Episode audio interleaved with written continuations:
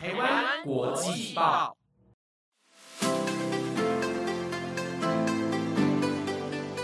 大家好，欢迎收听台湾国际报专题留学派，我是节目主持人如燕。在这里呢，还是要先祝大家新年快乐哦。虽然可能很多人都需要回去工作啊，或者是需要继续的打工了，但是呢，还是不要忘记哦，就是休息是为了走更长的路。那既然休息好了，那我们就一起继续的努力工作吧。那今天呢，是我们这一季的留学派的最后一期哦，所以呢，我打算用一种比较轻松、比较像是聊天的方式来跟大家分享今天的主题啦。那我今天想要分享的主题呢，就是我来到台湾留学之后，到底学到了什么，还有就是关于做这个留学派做这个节目的一些呃，算是幕后花絮的一点点分享吧。那有兴趣的听众朋友们，就千万要锁定今天最后一期的留学派喽。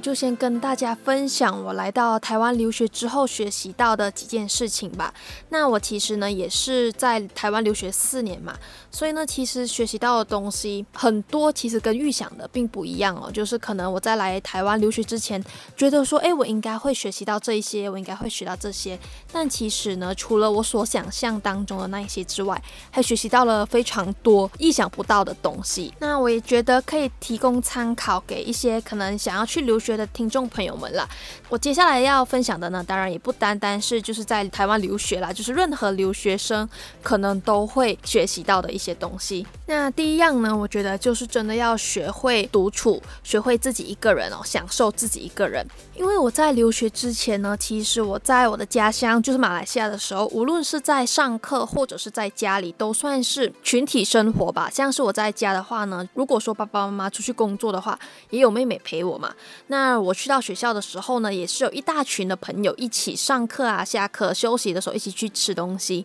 但是我发现，就是上到大学之后，可能你大一的时候还是有一群朋友跟你一起上课、下课一起玩。但是到了大二、大三的时候，你会慢慢发现哦，你身边的人会越来越少。我觉得这个是一个非常正常的现象哦，因为每一个人想要做的事情也不一样哦。就是可能有些人呢是需要去打工，有些人要实习，有些人的选修课或者是通识课跟你也不一样。所以呢，到了最后，你会慢慢的发现哦，诶，好像就是身边的朋友一个一个慢慢的离去。所以呢，我觉得就是当。呃，大家有发现这种现象的时候呢，其实也不用觉得说很伤心，因为其实这个现象是非常正常的。所以呢，我就觉得说，如果说呢，当大家跟你在一起的时候，你可以相处的非常的愉快。但是呢，当你一个人的时候呢，你也可以活得非常的开心，非常享受一个人的状态的话呢，会是最好的一个模式啦。像是我来台湾之前，我是不太会一个人出去吃饭的。但是呢，当我来到台湾之后呢，我有一个人去看过电影啊，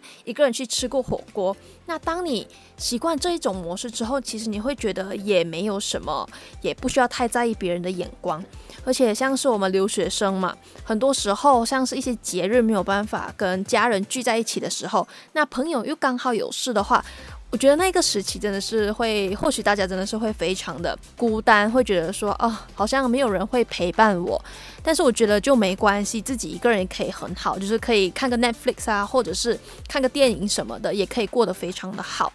对，所以呢，我觉得第一样要学习到的东西呢，就是要享受一个人的时间了。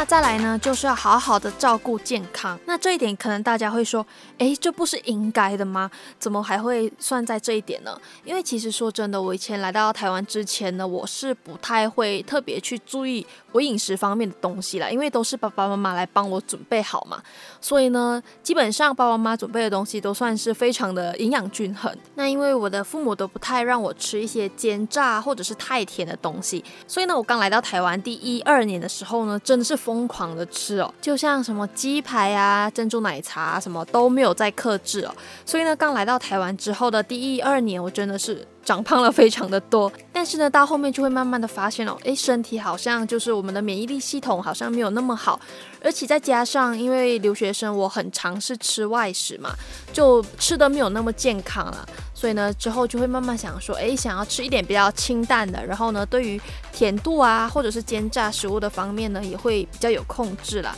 就是因为留学在外，也不希望呃生病嘛，就是非常的麻烦。虽然我觉得我很幸运了，就是在台湾有这个健保卡，所以呢去看医生都是非常的便宜。但是如果说你是去到英国啊或者是美国留学的话呢，你去看医生的费用是非常非常的高的哦。所以呢，大家在这方面呢还是要多加注意啦，不要像我一样哦，一脱离父母的掌控就乱吃乱喝。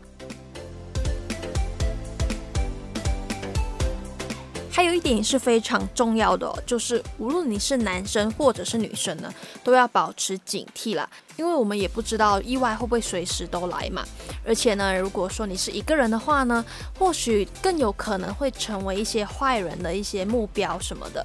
所以呢，我觉得这个真的是非常的重要。那像是防狼喷雾剂啊，或者是可以护身的东西，都可以随身携带。而且，因为我们是外国学生嘛，所以呢，很多一些可能像是投资诈骗啊，或者是什么银行诈骗之类的，都要特别的小心哦。那如果有收到类似的电话，但是你又不太确定，诶，到底是不是真实的话呢，你就可以先问一些可能在地的台湾人，像是你的老师啊。或者是你同学、同学的家长之类的，就是不要轻易的受骗了，因为可能他们也是看我们是外国学生，会觉得说，哎，你好像什么都不懂，就比较好下手。所以呢，这一点还是要特别的注意啦。关于这种受骗啊，或者是在外需要注意的一些事项呢，我在前面几期呢也有做一集比较完整版的，那有兴趣的听众朋友们也可以去回顾一下喽。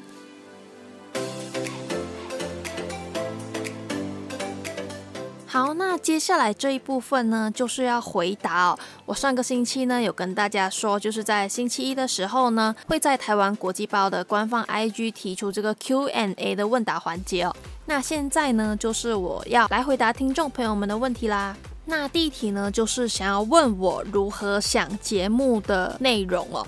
那其实我们留学派主要的节目内容呢，就是围绕着留学交换这个话题嘛，所以呢，我当然也是往这一方面去想了。那不知道听众朋友们有没有细心的发现到，就是，呃，可能像之前在万圣节啊、圣诞节还有跨年的时候，就是我有做一些特别的，像是特辑，就是可以应应到主题，同时呢又可以配合到这个节日的节目。对，那也有听众朋友们问我，如果说就是在制作节目的时候缺乏灵感，不知道要讲什么主题的话，应该要怎么办呢？其实呢，这个问题问得非常的好哦，因为我觉得我蛮常遇到这种情况况的，就是当我跟大家分享完一些留学交换的资讯之后，不瞒大家说，有的时候真的会不知道要分享什么。但是呢，如果说我遇到这种情况的话呢，我就会去看别人的一些留学的生活，无论是从 YouTube 上面，或者是一些留学资讯网上面，就是去看其他人的留学生活啊，或者是一些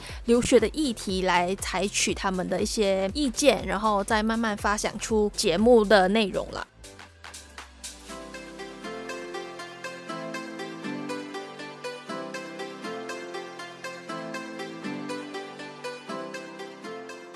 好啦，那以上呢就希望有回答到一些网友的问题。那其实我做这个留学派也已经二十七了嘛，当然对留学派这个节目还是有一定的感情，所以呢现在就是要结束了，还是会有一点舍不得。但是呢，我相信下一任的留学派主持人绝对也会把这个节目带得非常的好，甚至可能。用更有创意，然后更不同的形式来展现给大家一个全新的留学派啦，所以呢，大家就可以好好的期待一下。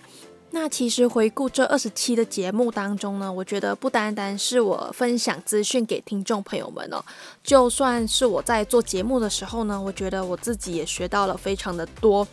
关于一些交换啊，或者是留学的资讯，甚至一些可能像是口语表达或者是咬字方面的。偷偷跟大家说一个小秘密哦，就是因为我刚开始的时候，因为口音或者是咬字方面，时常都会可能咬字不太清楚，很怕人家听不懂我在说什么，甚至有的时候我觉得我的语速会过快，所以呢，就是在这个制作节目过程当中，就一直在做调整。对，希望呢大家也可以感受到我的进步啦。好，那这一期的留学派就到这里喽。那喜欢我们的节目的话呢，也记得帮我们评分五颗星，以及追踪台湾国际报的官方 IG 还有 YouTube 频道。我是如燕，我们有缘再见，拜拜。